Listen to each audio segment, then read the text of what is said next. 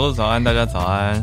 嗨，早安，大家早安，欢迎大家来到今天六月二十八号星期二的全球串联早安新闻。就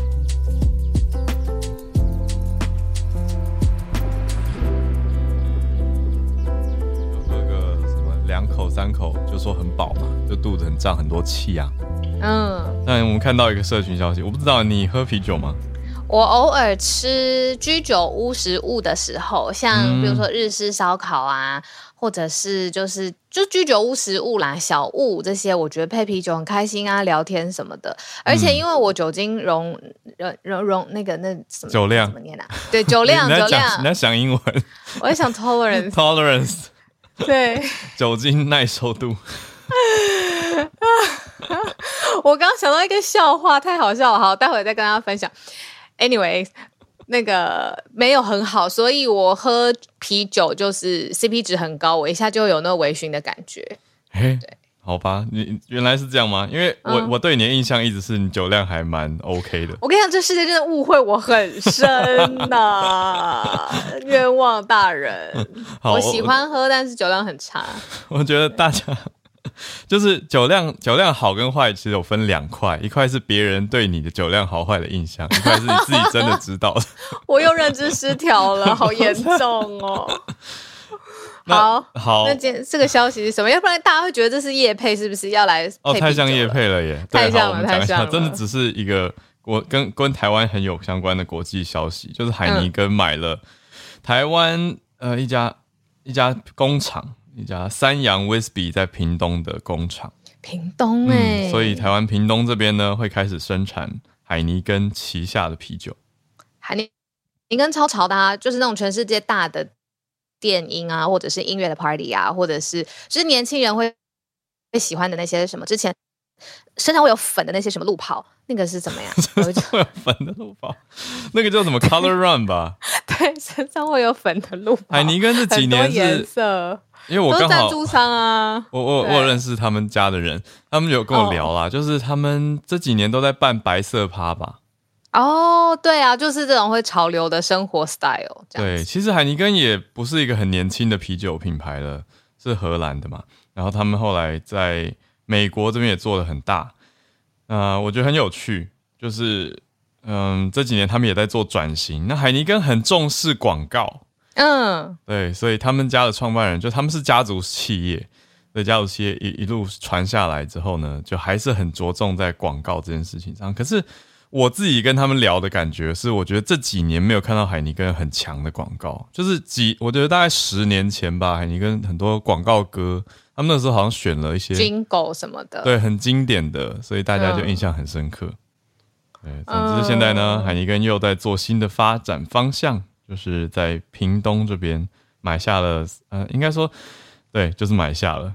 那很厉害耶！那你想哦，因为要买下这个、海尼根，是不是有人他叫他的工作就到这世界到处去看，到底哪里是适合海尼根酿酒厂？然后其中他有一天他的行程就来到了台湾，然后来到了台湾的屏东，然后就觉得嗯这块地不错，来我们把生意做起来。你不觉得很羡慕这个人的工作吗？啊，可是感觉会常常喝醉，我觉得搞不好好像他喜欢、啊，有一点辛苦哦。好吧，嗯，我为什么想到这个？是因为我之前在看一个电影的纪录片，才才看到说，每一次电影要在哪里拍，前置人员呢都有一个 site manager，他就是要到世界各地去看，比如说，哦，我今天要拍最哈利波特古堡，我要去哪里找呢？然后他就说，好，我们朝英国出发。他的工作就是这样、欸，我觉得超酷的。看景的人，对，要前期的去看说这到底适不适合什么的。然后世界，你像那个 Dragon 那个叫什么？我要讲的那部剧，天哪，我我需要我需要银杏。你说哪一部啊？你说那个 Lord 是呃 Dragon 龙龙龙王，对，后没错，你真的太厉害，你真的太厉害。这是什么 live 猜谜游戏？冰与火之歌那些景色，因为很有一点超现实了嘛，那它也要世界各我地我去过其。中一个场景，在那个 Dubrovnik，在克罗埃天哪，西亚这个，声音，OK，对对对，很酷。就是我觉得从他就是把把一个古城，大概十三世纪的样子，就维持到现在。嗯，就很我觉得很值得去旅游啦，而且这个城市有很多猫咪，我就觉得是一个海边城市。对啊，就是我觉得哇，这个人个这种类型的工作太酷。我觉得，嗯，大家是啦是啦，他的工作很酷。那我们讲回这一题 社群题，就到底海尼跟他的判断是什么呢？是什么？我觉得有一个很关键的是台湾的，呃，这边讲高端啤酒，嗯，不太确定它高端啤酒的定义。精酿啤酒，嗯嗯，精酿吗？就是比较比较精致的啤酒吧，占市占的四分之一，占二成五，蛮高的，而且是逐年成长。重点是他们看到这个趋势，嗯嗯，那。海尼根就变成市场上是排名第一的进口啤酒品牌，所以它现在也是买下之后变成台湾第一家国际啤酒酿造商。哦吼，对啊，所以就再看看吧。这个是二零零二年，对，就进到台湾正式成立分公司的海尼根。好哦，以后台湾有国际啤酒公司了。对啊，每年现在营收在台湾海尼根有达到六十亿台币，所以还是蛮多人爱喝的。哎，可是我自己私底下其实比较少喝海尼根，我比较喜欢台啤。你喝台啤十八天？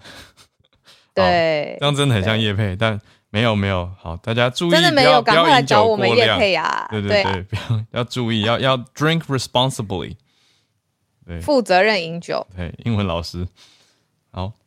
你看，从啤酒要怎么转到今天 G 七呀？G seven 正在开会。我觉得可以从你你的讯号可以再微微调一下，今天讯号有点哦，我的讯号不稳定。OK，好，开始讲起，因为我们现在就要开始收讯号，然后来收国际其他新闻的讯号了，而且。我是转很硬，就是从我想说，呃，从从荷兰的啤酒转到邻近的德国好了，这应该还可以啊，可以啊，转到德国。我们第一今天第一题是在德国举办的 G7 七大工业国会议，呃呃，里面讲到了蛮重大讯息，就觉得应该要纳入民主国家，包括台湾。第二题则是白宫的消息，美国这边预计拜登要跟习近平对话，有新消息。哦，美中是大家很爱关注的题目。第三大题则是中国这边网络注册要交身份认证，大家好像会觉得，嗯，这个是不是实名制不是新闻？那我们有一些消息整理给大家。最后第四大题则是南韩的学术伦理问题啦，有一个 AI 的团队被报惊爆说抄袭，而且说连一个单字都没有改动的抄袭。会整理给大家，有一些延伸。我们先从 G7 讲起吧。这个七大工业国会议在德国办，所以其实现在乌俄也还在打，那就是蛮敏感的嘛。那大家的观看重点也很纳入民主跟你说是不是跟共产的对抗？嗯，呃，一些背景知识哦。现在 G 七呢是美国、加拿大、英国、法国、德国、意大利跟日本。那所以亚洲其实就一个。代表国家就是日本嘛，那他们就是呃已开发国家，那他们最重要的核心就是自由啦、民主啦、福利国家，就是已开发的国家这样子。那这个是成员国家，就是跟独裁国家会站在两个光谱的两端，完全不一样。嗯，那他现在正在呃这些国家的这个代表领袖正在德国阿尔卑斯山的山区旁边的一个叫埃尔莫城堡举行峰会。对不起，我刚刚脑海的画面是正在旁边喝啤酒。对，我刚刚也是想这样可以转过来，他们需要。呃，然后当然就讲到很多的话题，例如说乌俄战争。呃，很 G 七的领导人当然就是认为说会就是支持乌克兰到底，可是也很讽刺的，就是 G 七开。会的当下，乌克兰的领空还是有遭到轰炸，这是其中的一条支线。嗯，另外一条支线呢，就是对抗中方这件事情，因为中方之前他们做的一带一路的计划，呃，在整个东亚，然后引起了很多新闻呐，或者是整个经济上面的话题。那现在呢，拜登他领头出来说，他要做一个是全球的基础建设基建计划，有六千亿美元的投注来对抗中方的一带一路。好，这个就是对中，这是另外一条支线。第三条支线呢，反而是跟台湾很有关系的，有两个重点哦。因为一个是日本作为亚洲的唯一的代表的国家，日本的首相岸田文雄他就强调说，台海和平是非常重要的。因为现在在乌克兰发生的事情，很可能是明天东亚发生的事情，他自己就这样子讲了。对。那另外还有一个就是我们今天分享的第一题。因为他现在正在德国开会嘛，那德国当地的智库他怎么说呢？他认为说现在美国在欧洲跟亚洲的势力是明显削弱了，真的可以看得出来美国自己内部有很多问题，所以他认为说这个代表的国家其实应该更平衡更多的势力，纳入更多的民主国家，其中他就点名呃更多的亚洲国家，包括了韩国，同时他也提到了台湾。嗯，所以就是希望扩大规模，纳入台湾等不同的民主国家，这是当地的智库他们现在在做的事情。对，不过他们也有提到一个很有趣的，就是说不违反一中原则的前提下纳入台湾等自由民主国家。那他们说要纳多少呢？呃，现在先讲的，当然刚刚小鹿讲的这个是很实在，有说到台湾，可是有提到几个最优先的，就等于台湾其实不在他们。目前直接公告的计划里面，就讲到说 G7 应该要纳入韩国、澳洲、纽西兰，哦，这三个是蛮明白的。那以及台湾，那这个前提是不违反一中的前提。所以他们就想了一个 G 十加一嘛，因为再加上三个国家，然后还有一个要一个前提下的台湾，所以就是我们，没错。所以这里的 G ten 就会是。目标啦，目标他们在讨论会不会纳入南韩、澳洲、纽西兰，嗯，然后再加一，right，所以不直接讲说 G eleven，而是往 G ten plus one。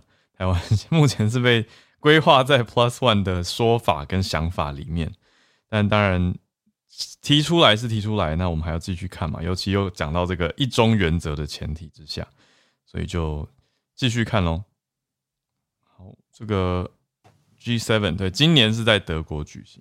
对，那刚才不是有说，就是另外一条支线是要对抗中方的一带一路嘛？那这件消息一出来，这个资金就几千亿美元的投注嘛，嗯，中国又不开心了。那中国就会说，这个官方的媒体《环球时报》就报道说，其实。美国自己怎么有办法这样子说呢？不论你内部气候变化、性别平等，或是卫生健康方面，美国自己都是一团糟。所以这个是外交部的一个说法，透过《环球时报》的一个回应啦，就是说中方其实也有在回应。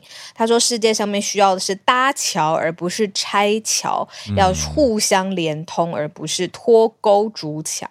嗯，啊，每次念他们的新闻稿都蛮蛮。谨慎，我懂，我懂，我对对对，我懂，对，反正中方看到了，也有一个回应。嗯，对啊，我刚才也在看，这这就是 G seven 跟中国之间的关系。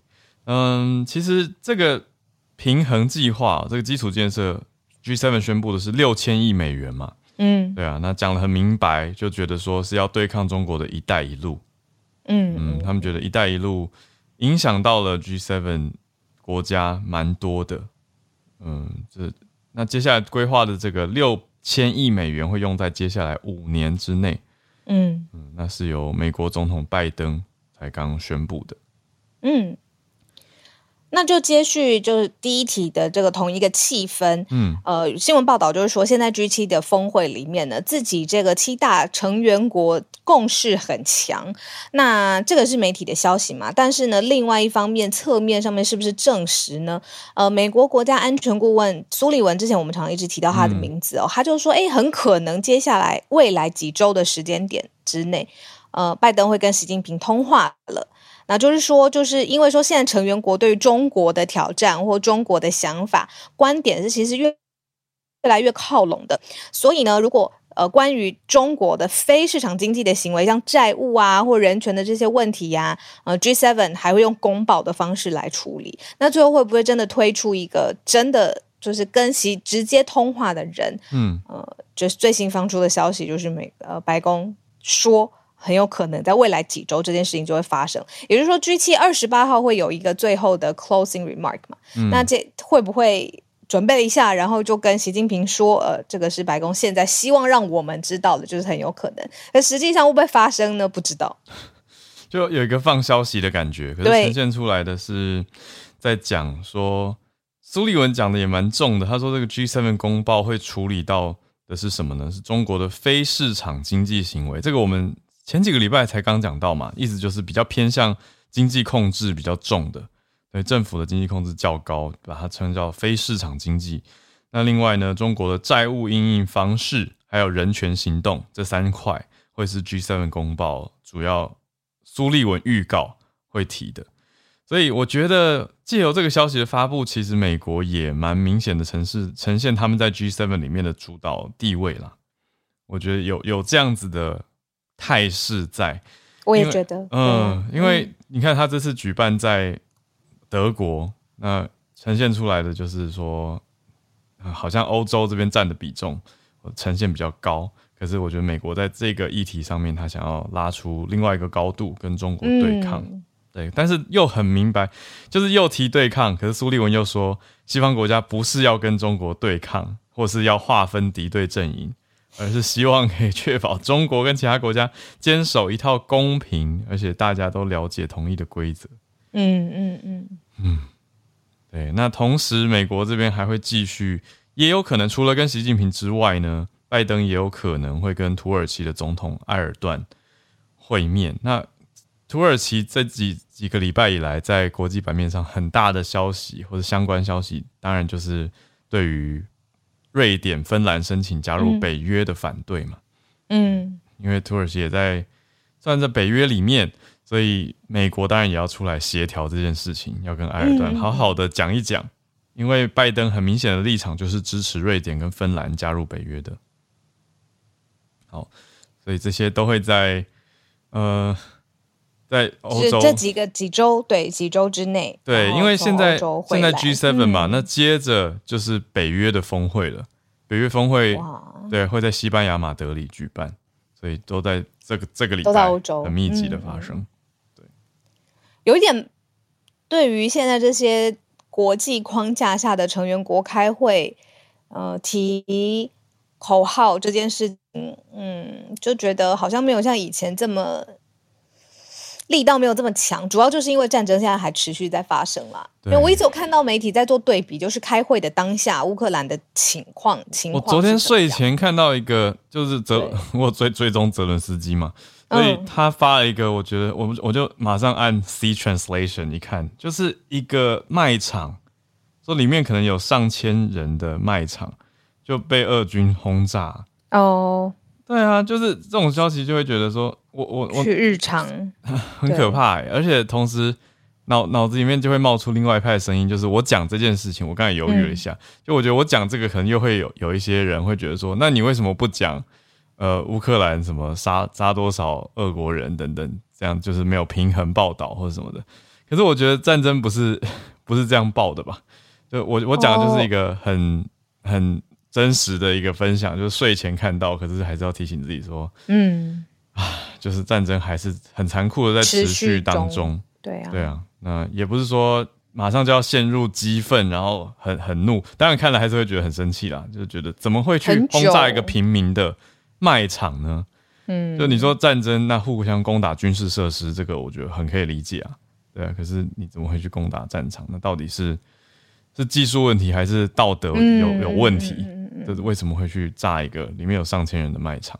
对，就是会想到这些事情啊，对啊，那更会觉得这些国际会议的框架跟喊话显得很苍白。对，没错，没错。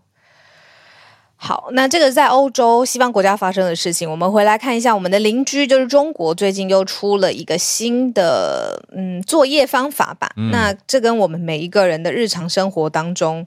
其实是会非常非常有感觉的，就是你要使用网络，嗯，那网络上面各项的注册，不论是你要使用，比如说通讯级的软体好了，或者是各种账号啦，你想要账号，现在呢，中国最新出来的这个法律呢，是说你每一个人注册一定要有一个真实的身份证哦，然后里面上面也要有真实的职业，嗯。那不论是你如果是要去机构，这个比如说就是公司好，或者是啊法人啊，你要注册网络，那你也要提供跟机构名称还有标示相关的资讯。嗯，其实就是很像是实名制了。嗯，那这个就是要求网络资讯的提供者一定要做认证，认证这个每一个来申请的。人他是真的拿着这个身份证来的，是他自己包含他的就业资讯，一直一直在重复的就是就业资讯。那目目的呢，弘扬社会主义核心价值观与维护国家安全。嗯，哎，对意思就是比实名制其实在更详细了。我自己哦对还更的经验，紧对还更紧我我对我现在一嗯回头想，我好像很多年没有注册对岸软体了。反正很多年前办微博的时候还没有这么严，可是我记得已经要开始有一些实名的认证，而且有一些是，比如说微博过了几年之后，我在久久没登录，他要我重新登录的时候要补交一些资料。对啊，是越当地的电要越多话，对啊，你的电当地电话你要有当地的住址，别人就可以找到你。哇，对啊，这个真的是，呃，像职业啊，我刚刚就想到，对，现在现在我觉得最新严格的是那个职业身份也要核对，就是你说我只是要上网注册一个社交软体，我只是想要可能交交朋友或者看看资讯，我也要呈报说我平常是做什么工作，现在就变成要很明白，而且他会去核对嘛，就是要跟你的很多机构跟标示名称要一致，嗯，对，我是想到说，不是所有我我我以为我的认知里面，所有如果有需要拿台胞证的人，上面不是都写无业吗？对吼，对是吗？对当，年好像所有办台胞证的人，就是上面都要写无业吧？才有办法办得下来哦。我的认知啦，好像、哦懂不要写太详细。那个时候我我得到的资讯，不知道是老师还是家人教的，反正那个时候要去旅游啊，就要办啊，对啊，所以办了以后就才可以去，然后对，就就就是这些，只是回想到了这种事情。我的台胞证现在已经找不到了，可是我记得嗯。我台胞证上面是写新闻工作者、哎，我到后来才知道，我明白的写，对啊，我为什么？那也不是我的？我自己去申请的时候，哦我怎么会就是呃，我不是自己主动去揭露这个讯息的，是我嗯。拿回来的时候我已经已经看办好了，对，已经办好了，对，我我的上面是写无业，可是那个时候我应该是学生啦，哦，对，所以写无业我也觉得很有趣。总之呢，现在现在的时间点是中共的二十大对，的年，呃，他们年底要举办嘛。对，所以现在等于是半年前，大概大概消息现在发布了，可是实际上是八月一号开始，他们的用词是中国境内的网络平台业者就要嗯。核对用户的真实身份，而且还有一个。还要交，对，你要提交这些资讯，他们要做核对。还有一个核对完之后，他如果说他判定你是在合理范围之内的话，你要公布你的 IP 位置。他说这是为了公共利益的公众监督。可是公布 IP 位置哦就是协定上面就是说，诶，对哦哦，对，他在账号资讯上面，网络用户的这个资讯地址。网络资讯服务提供商，他可以自己决定要不要公布这个。如果是在合理范围之内的话，因为后台一定知道嘛。是啦，后台是一定有的。哇塞，对，可是对哦，我懂你讲的，就是说业者他可以决定要不要呈现在他的界面上。比对如说某个人留言，然后后面就 IP 多少多少都列出来，就像 PTT 那样子。对可是因为 PTT 比较算有趣的是，PTT 其实有实名、匿名没有、啊有 PTT 其实有在背景后台注册的时候必须要登录实名，嗯，可是呈现出来的是账号，就是只有后台的人会知道你的实名，但是呈现出来的是账号跟 IP。位置对对，所以大家看着这个账号可能看了十年，但不知道他是唐凤之类的。我举例啦，我举例或是，阿信，我我对对对，我随意举例，可能是一个很奇妙的什么 cute 什么什么账号，结果是阿信一二三零这样，cute 一二三，我不知道，但总之它呈现的会是一个界面的感觉。但现在现在这个新的中国规定是，平台业者他可以在安全范围、合理范围内公布 IP。嗯，让大家监督，等于是说，哎、大家看说你可能换了一个账号，可是你是是同一个 IP 啊，哦，对对对，对。可是我会想到另外一个技术问题，就是我们换一个手机或者是 VPN 的时候，就不知 IP 道。就变啦，对啊，我就觉得这个也到底是等于是防一般大众啦，就是可能一般大多数人还是没有在用 VPN，还是少数人才会用翻墙软体。嗯，聊天室一直帮我们补充讯息说，现在包括微博、小红书、抖音都很严都已经公布了 IP 的地区了。这样子，哦，好，对啊。哦，我们知道唐凤、阿信都有 PDD 账号，只所以才会这样举例。阿信，我在丢你水球，没有啦，没有没有没有。好，我们来到最后一题了。最后一题稍严肃，要拉回来。嗯，南韩的讲到丢水球，水球怎么了？好怀念哦，是真的很久没丢水球。对啊，哇，好好，就像大家也不知道浩尔跟小鹿的 PTT 账号。好啦好啦，我们回到第四题。你之前是 PPT 重度使用者吗？我曾经是哎，每天在上面找打工。哦，找打工，嗯，那会就是站内信什么的，会用那些指令，黄色丢去。而且我觉得水球很烦，因为水球丢完一行你没有马上回，它就过了。我都忘记了。站内信比较好，我比较喜欢用站内信，比较老派。站站内信它会有一个红底白字，对对，会在那边闪，然后说你有一封站内信。对啊。好喜欢哦，青春的气息。哦，好，拉不回第四题，拉不回，拉不回。好，因为第四题好沉重，一直下意识。我想到怎么拉了，就是 PTT 它毕竟是诞生于一个学术的网络。哦，你真的是我们从学术继续讲到南韩的学术圈重大消息，就是有一个 AI 的团队啊，被说是抄袭，所以大家就说，哎，这个学术伦理怎么回事啊？嗯嗯嗯，而且他出来的就是首尔大学啦，因为首尔大学我知道，我跟韩国的朋友聊天，就是当地人是觉得说首尔大学是殿堂之顶尖。嗯，那首尔大学的呃研究或者是进入的门槛都这么高的情况之下，怎么会爆出这种一个字都没有变的抄袭？嗯，哇，那就是韩国现在很震惊，他们是一个人工智慧的团队，在一个全球顶级的学术会议上面去。说明还有展示他们的研究成果，那结果后来呢，就在网络上面被踢爆了，不论在 YouTube 啊，或者是呃。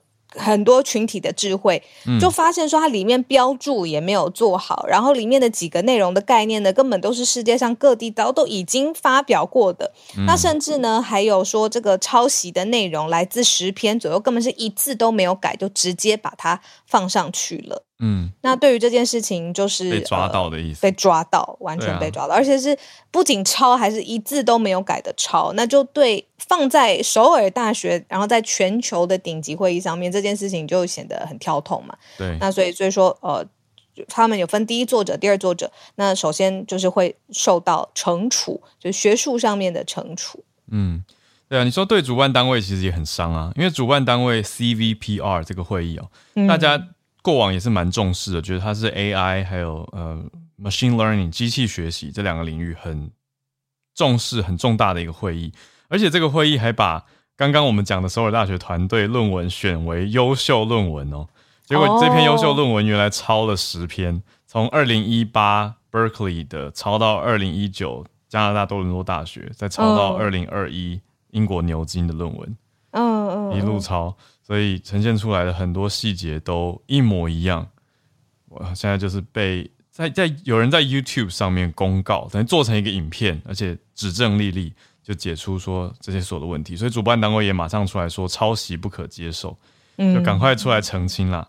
对，但是那这个研究团队方面，则是有人出来扛了，有人出来扛锅子。他说论文所有的错误都在我身上，这是一个研究，因为读他正在读博士，那他也是研究员，他姓金，那位金姓研究员，他就说都是他。的问题，他要接受所有的惩处，不会找借口等等等。嗯嗯嗯，对，就是现在韩国的一个学术圈在讨论的事情了。那学术圈抄袭其实呃有程度上面的差别，有些它会变造，有一些是取材部分，有一些它基础是什么？那这个之所以会在现在韩国特别被讨论，是因为它一字不漏。对，这真的是很严重，就没什么好说的。对啊，嗯。就应该说也无法辩解了，嗯，因 为证据完全就摊在眼前，就是人家研究的成果。你你如果说引用适度引用，好，或者是有一些灵感方向，你可能就好好的写在引言或者什么感谢里面。可是直接抄过来，这当然就无无法辩解，有点丢丢，被抓包之后就有点丢脸，太尴尬了。嗯，A 像 James 他就补充说，CVPR 是现在 AI 最顶尖的期刊之一。然后高尔就说，其实对他也会有伤嘛。对啊，当然伤。对，这这学术界蛮不好的消息。人家就觉得说啊，你选出来优秀论文，那其他其他优秀论文是不是也不是原创，或者有一些问题等等？那个就是伦理问题啊。理解是，对啊，那就是今天我们跟大家整理的几则新闻啦。嗯，八点三十三分，我们准备要进全球串联的时间，来看看大家所关注的消息。好，有看到有可爱的新听友举手，说他是在画插画的，但是他没有写他要分享的题目，所以我再继续看。他想让我们知道你在画插画，对，我觉得他的大头照很可爱，好我来看。但是我们要我这两天我还是有收到，就是大家在就是见面会的时候寄来的照片，嗯对啊，谢谢你们。谢谢我们看看有没有什么素材可以剪一剪，然后再放在社群网络上。好叶老师，早早，安，哈维早，小鹿早。早，嗯，那个今天跟大家分享的是一个就是马拉维的新闻。那马拉维在非洲，嗯不知道不知道多少人知道这个国家。我是我是一向知道他在非洲啦，不过嗯今年在上课的时候有接触到两个马拉维来的学生。哦，对，嗯，那当然就是说，那个之前在就是每个学期都有接触到非洲不同国家来的学生，嗯然后才知道说，原来非洲有个迷信，不知道是不是整个非洲全境都是这样，但是就是说，非洲有个全迷信，就是认为说那个呃白化症，嗯。就是那个 alban al albinism 嗯。白化症的人呢的这个呃 body parts，我不知道要怎么翻译，反正就是呢，嗯他们认为说，如果能够拥有白化症的人的身体的一部分的话，可以给他们带来好运，啊，然后就是让他们变有钱，然后变好运这样子。嗯是因为对肤色的刻板印象吗？对，就是他们，因为我一开始听到说他们对白化症的人有刻板印象，我以为是觉得不好，就是说嗯那个就是歧视。嗯对，结果后来跟白，非洲的学生那个聊过以后，才发现说，原来他们认为说有白化症的人可以为他们带来好运。可能因为跟大家不一样吧，他们觉得这个特别就是可能代表了一些意义。对就不晓得。然后嗯就是今天在这个是在那个 BBC 的新闻，就是马拉维有五个人被就是被判有罪，他们嗯在二零一八年的时候谋杀了一个有这个白化症的人，嗯然后把他肢解，就是想要有他的症状，对不对？想要有他，就是想要得到他的好运。嗯哦，然后，而且他们好像还把他的那个，就是把他肢解之后，好像还把一部分的东西卖给别人赚钱这样子。哦那现在就是这五个人被判有罪，嗯而且其中一个还是那个白化症的人人的那个自己的兄弟。啊，对，那就是那个，就是他们好像就是他们的那个呃，那是他们非洲的一则迷信。虽然我不嗯太清楚是不是非洲全境都有这个迷信，嗯，但是就是他们认为说，这个拥有白化症的人的这个身体的一部分可以带来好运，这样子。嗯对，那而且事实上，其中就是有一个有一个人，甚至于还是那个天主教的那个教士。嗯对，那这其实是相当可怕，就是所以想说，因为想说跟大家分享一下，因为不知道说多少人知道非洲有这个。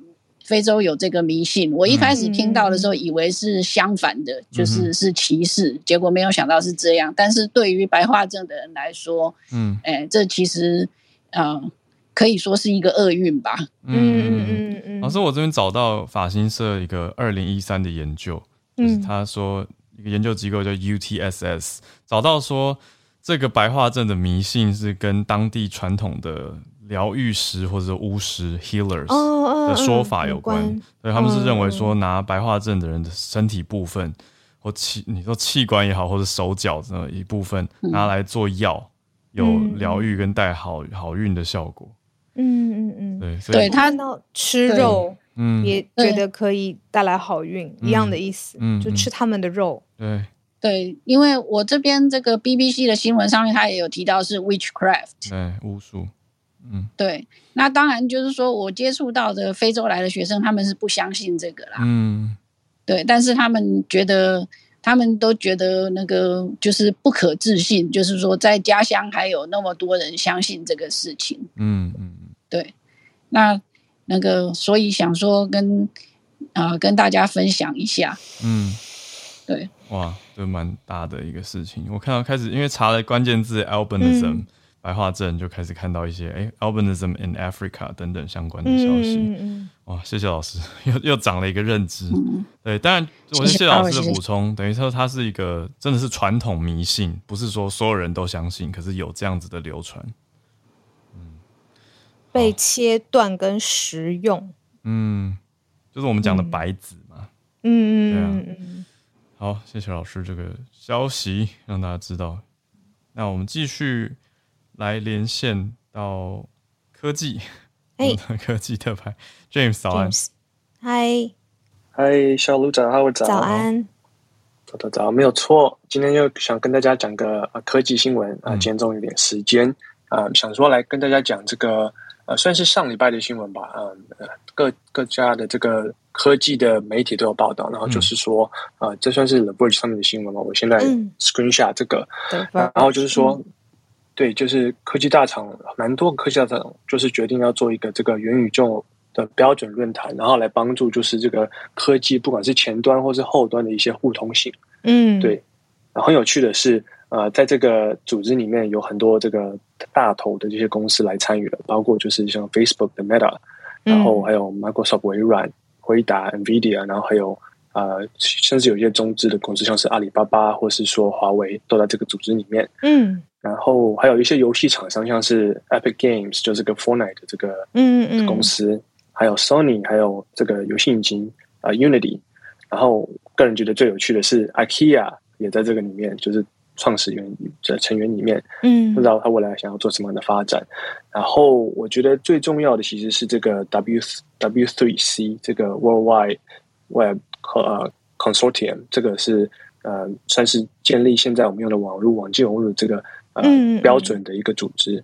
对，然后也也会呃来元宇宙的这个标准论坛对对对，我现在我刚我刚刚说的都是这个他们它里面的创始的成员。哦，已经在里头了，嗯对对对，然后他们这个成员的这个呃标准论坛，虽然说目前在他的网站上没有写很多细节，不过大致上目标就是来建立这个呃，可能是一些科技也好，一些标准也好，反正就是这种前端和后端科技的一种呃互通性，他们叫 interoperability，反正就是说很像是一个嗯呃呃 Internet 的 browser，就像是你的嗯。浏览器一样。可能说你用 Firefox 浏览器，你用 Chrome，或是你用 Internet Explorer，你都可以来用这个 HTTP，你可以打 www 打 facebook.com，你都可以就去到脸书了，对，嗯。对对对，然后所以我才会说，就是它里面成员初初始权里面有 W three C，我觉得这是最有趣的地方。对，所以会整合起来，对吧？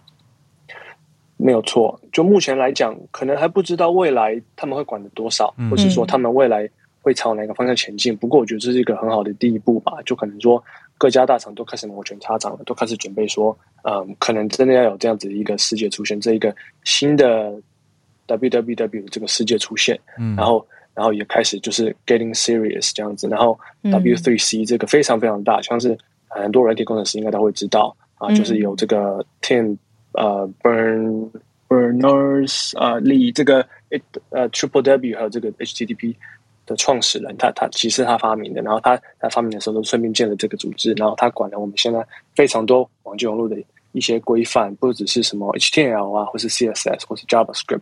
或是嗯 HTTP 的 protocol，、它都是他们这个组织在管理的，所以我是觉得说，如果有他们参与的话，嗯，这这我会比较有信心，我觉得说这可能这真正是可能会发生的事情了。不是一个空话题这样子。对但对对，没有错。它是一个常设型的组织吧，然后里面有成员国，对吗？因为不像是说哦，一个论坛可能这两天发生了，然后就结束了这样。对它，它是一个常设型的组织，然嗯后就是说，可能里面的成员都有一些话语权吧，然后可能就会有一些啊开源的软体的研发这样子，这是它大部分的模式。嗯，对，然后 W three 是有常常在在这种呃 GitHub 就是呃软体界里面常常用来储存他们软体，然后做 version control 的一个地方，嗯。然后都会在里面打一些 open document 啊，你可以留 comments，你可以留嗯。feedback，、你可以哦。打 code，你可以 contribute 这样子，是这样子的一个模式，嗯。就有点像是一个共同开发的一个一个原地吧。嗯对对对。我想问一个问题，就是那我们为什么这次不是讲 open source，它是讲 open standards，是类似开源吗？还是说它要演你的是一个共同基准，或是开放的基准？现在，嗯，现在应该是朝开放基准的方向先前进，然后等到有真正的这个基准建立好之后，大家都讲好说啊，你可能呃，影片的三 D 影片的这个模式要是什么样的一个呃档案模式，然后你再来做这个开源的软体的开发，来看怎么样读取这个影片或是这个三 D 的这个档案，然后来来做可能前端后端的整合这样子。所以目前还是在讲话，大家讲说怎么样的，就是用谁的科技比较好这个模式。嗯，因为我就会想到，现在这个会议，这听起来其实很会会让我觉得研发人员很振奋吧，就 developers 他们可以互相合作的感觉。可是想到商业面，又会有一点矛盾，就是会必须要嗯切一下，说，哎、那之后这个到底归属于谁？总不会三家再合开一个新公司吧？就觉得好像这几家，你说 Microsoft、Meta 还有其他的公司，要怎么去切分说，哎、什么东西属于谁？就是嗯我一直觉得，我一直觉得软体界的这种 open source 的文化很酷，就是大家有一种不分你我，就大家一起来把东西做出来的的精神。可是又切到商业的时候，又必须要有一些壁垒。没错，没错，嗯对，前一个 W3C 它的这个 founder 还有他的 leader，、嗯他是学界的，他是 NIT 的，所以说现在嗯变成说各家大厂在这个有点像呃在卡位的感觉，所以不知道说未来会怎么样。不过我是觉得嗯他们有加入，所以说不定呃不会太太就是太呃 backstabbing 或是什么之类的，就发现就就希望是朝好的方向前进，大家一起合作，然后来做个什么 decentralized 的这种 meta metaverse 这样子。嗯，谢谢 James，我觉得这个对啊，因为这样子可比较 solid 一点啦，要不然所有的外界在看元宇宙都会觉得，我也在想，呃哦，呼声一一下子抬堆得很高，那实际上到底能怎么做呢？然后 W3C 进来之后，其实应该就是会给人很有信心的感觉，这样子对它可以统统整成一个以后人可以，对对对对对，没错。是一个重大的科技消息。谢谢 James 带来这个。然后我我前几天我们不是见面会，嗯我也在想，就是有没有到底什么时候可以办成在元宇宙上？因为有蛮多在外县50市年跟海外的听友就 会不会五十年感觉好像一定可以耶。我觉得五十年不用，五十年我们还在吗？希望不用，那么久，希希望还在啊。可是不用那么久嘞，我觉得应该不用那么久了。应该可以。不知道，可是我那天看到一个彭博的访问，他说嗯电动车完全要双手，不用不不用双手是开嗯，是我们的孙子。啊，嗯，我们孙子考驾照的时候，他可以难过哦。对，然后我就觉得啊，比我想象中的还要远，好就是有的时候会又远又近的。为什么要买？呃，不是，因为 Rich 的部分，不要。好，大家大家要去听上礼拜五的专题，才知道我们在说什么。真的是啊，我的我真的很失望哎，真心失望。但那是他的预测啦，因为也不知道哦 Elon Musk 就是的的疯狂科学家们，这样会不会有点刻板印象？不知道他们的研究团队能多精实取得突破，不知道。嗯，我是希望可以快一点，但当然我心里也知道说，哦，你看你还要道路规划啊等等，全部都要处理好，所以嗯的确会要一些时间啦。哎，孙子这样开的时候，你也可以跟孙子一起开啊。我的意思是，就你还是享受得到，只是还没有没有这么近。到那个年纪，我可能就直接找一个司机，就不用也是，也是，不用劳动任何的任何的孙子。好 劳动任何的孙子好难听哦。好，好，行，助战专家的时间，洪医师。我要从六十五个孙子当中选一个，今天载我去买东西的地方。好，好，好，要要认真，要认真。好来 医师，冷静下来。医师早安。早安，医师早呃大家早。那个昨天的 ACIP 台湾的 ACIP 专家会议，针对几个有开会哈，那针对几个我们疫疫苗接种有开放，我跟大家稍微讲一下，然后其中有一个其实我个人没有非常理解，嗯所以也也最近很多人在问我，就是第四季的问题，所以我再讲一下哦。那昨天通过了几个，第一个就是我们的小小孩疫苗也通过了哈。上礼拜是 FDA 先通过了，对那 CIP 专家会议也通过，就是正式没问题，我们只要疫苗来了就会开打哦。那这个因为莫德纳的幼幼儿六个月到五岁会有新包装，我们要等这个新包装的疫苗来。现在一般是说七月初应该会来哦，可能七月中也许就会开打这样子哦。那这个通过了，两剂间隔是四到八周以上。它临床试验其实是做四周，相隔四周就打了，然后我们嗯还是留了一个缓冲，就说四到八周这样子哈。那毕竟因为莫德纳还是会担心心肌炎的问题嘛哦，所以稍微给他延长一点 buffer 哈，四到八周，我觉得是很合理的哈。那再来五到十一岁这个儿童，那儿童也给他规定可以打第三剂哈，追加剂，因为国外也陆续有做出这样的建议了哈。那这个他跟成人一样了吼，就是你已经接种过两剂之后，满五个月之后就可以来打这个第三针了哦，追加剂这样子。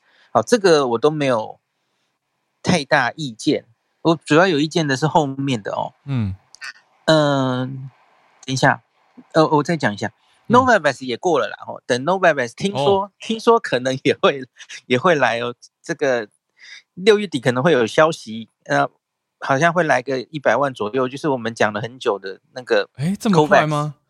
对对对，有有有这样的消息，哦，那那是不是比较可能是透过 Co 就是 COVAX 的方式进来？是 COVAX，、哦一直都是 COVAX 的那一批，是嗯我们认购的。今年政府的采购应该已经哦，对对对，那是嗯本来就有的，嗯嗯那 Novavax 就是也是通过可以注射，那目前是十八岁以上了哈。嗯那它可以用在第一季、第二季或是追加剂哈，第三季、第四季都可以，就是可以交互替代使用嗯啊。可是这限于十八岁以上哦。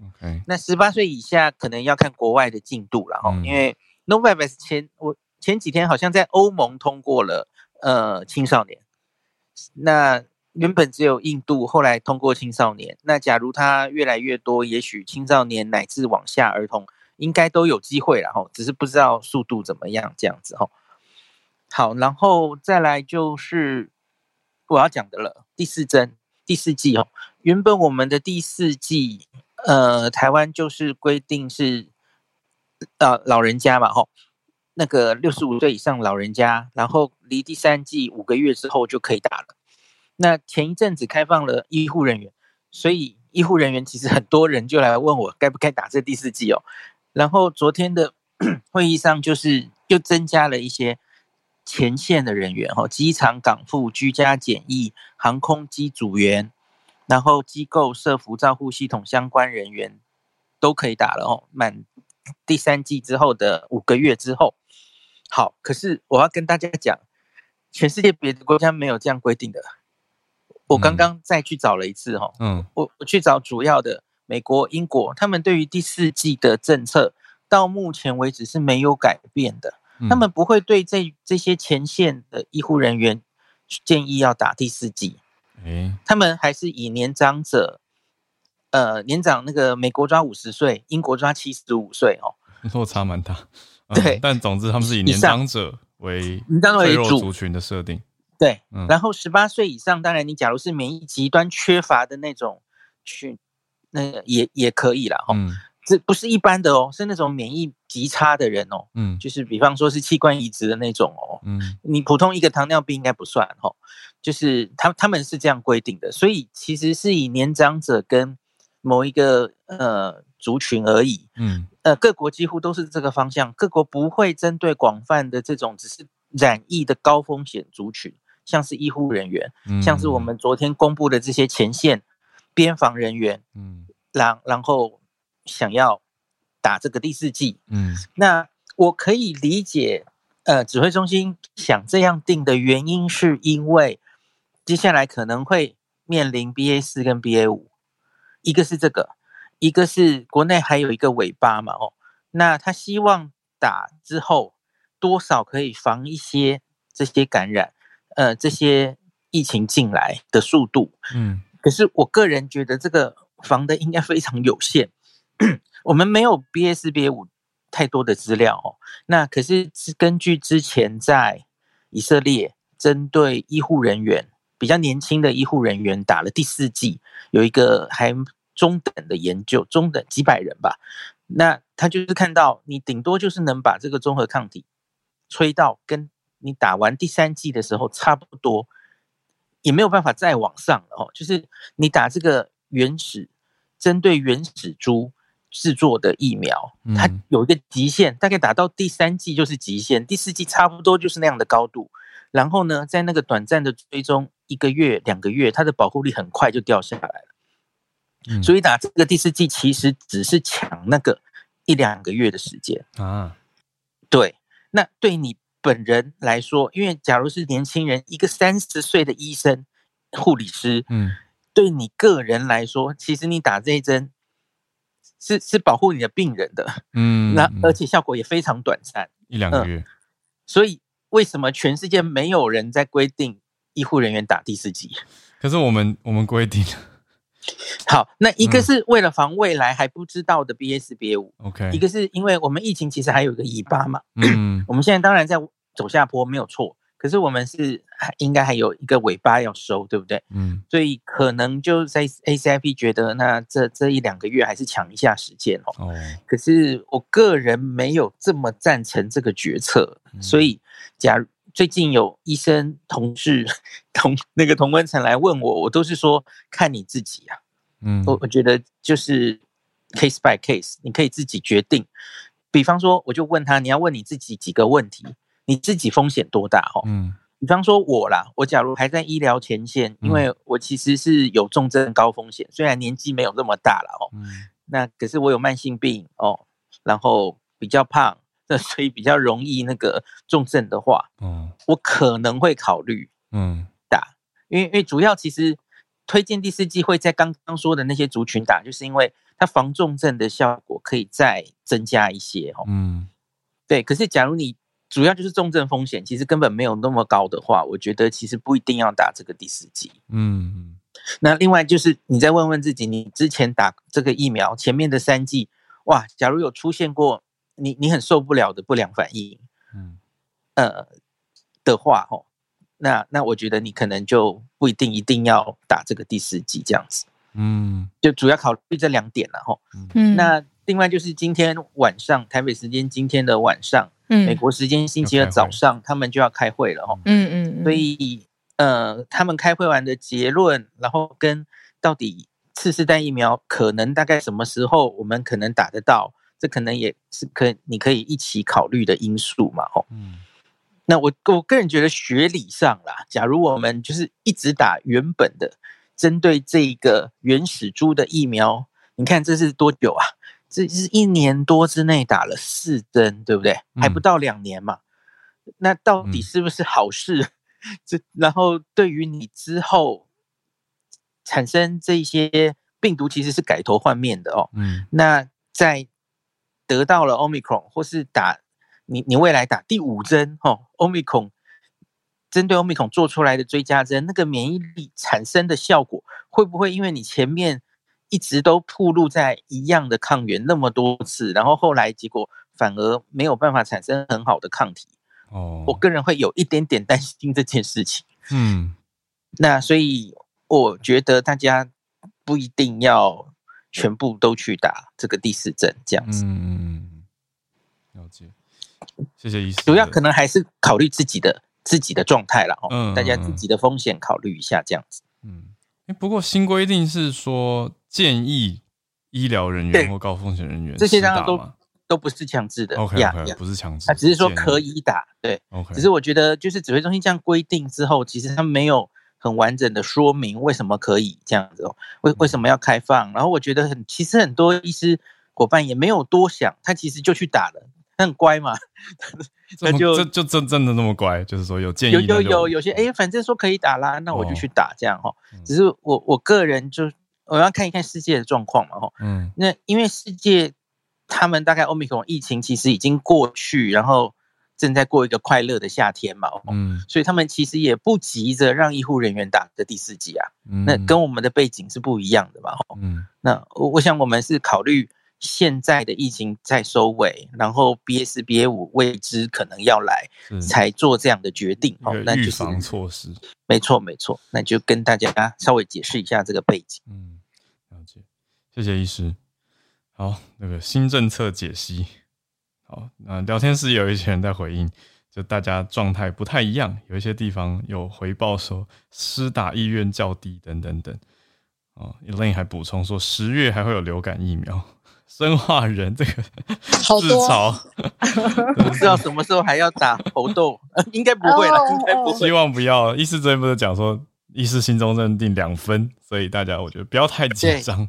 那流感反而比较重要哦，因为大家有没有注意到嗯嗯嗯，流感好久没有流行了哦？对，因为我们都戴着口罩嘛，流嗯感只是一个 R 零值二的病毒哦，哦戴着口罩勤洗手，它就挂了。所嗯以就几乎看不到。那可是世界各国现在看到哦，因为大家都在解封，所以流感卷土重来了。来了。嗯对，现在的澳洲就是南半球正在冬天嘛，哦、嗯哦，流感大流行哦。嗯所以其实现在大家都在注意北半球的这个冬天流感会再来，所以今年冬天的，我相信台湾那时候可能也大概会比较往更解封的方向走嘛，哦，嗯，所以今年冬天的流感疫苗非常重要。嗯。嗯嗯嗯嗯医师，和我讲一个大众心理认知，我们来确定一下这个观念到底对不对。就是大家觉不会觉得流感那么要紧呢，就是会觉得听到防疫或者说这个疫情就觉得很怕很怕很怕，可是听到流感就不会那么怕。但实际上流感的致死率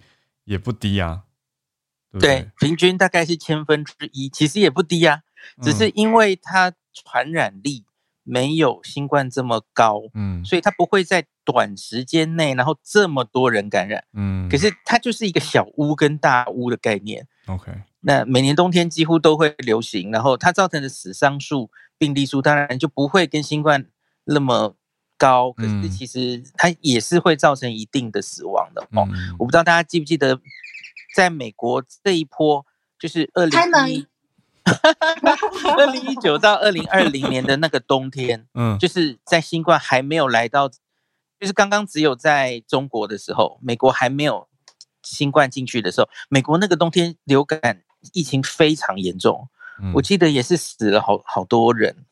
对，所以一个严重的流感季节，其实它也是非常严重的。而且这两年我们会说，哈，有一个叫做免疫债的概念，免疫债。因，为这两年呐、嗯。大家其实几乎都没有碰流感病毒，对啊，所以哦。之前打的，也许这两年冬天流感疫苗也打得意兴阑珊了，哈。哦，那所以你没有碰到病毒，又没有打疫苗，那流感真的在来的时候，其实大家普遍对它是没有整体的社区的保护力的哦。哦那所以可能就会面临一个比较严重的流感季节，所以这个冬天前我们要很小心这件事。嗯，原来是如此，难怪 Elaine 讲到说十月会有流感疫苗，这是特别医护会很有感的啦。因为我所认识的，真的都是医护会优先，他们会去打流感的疫苗。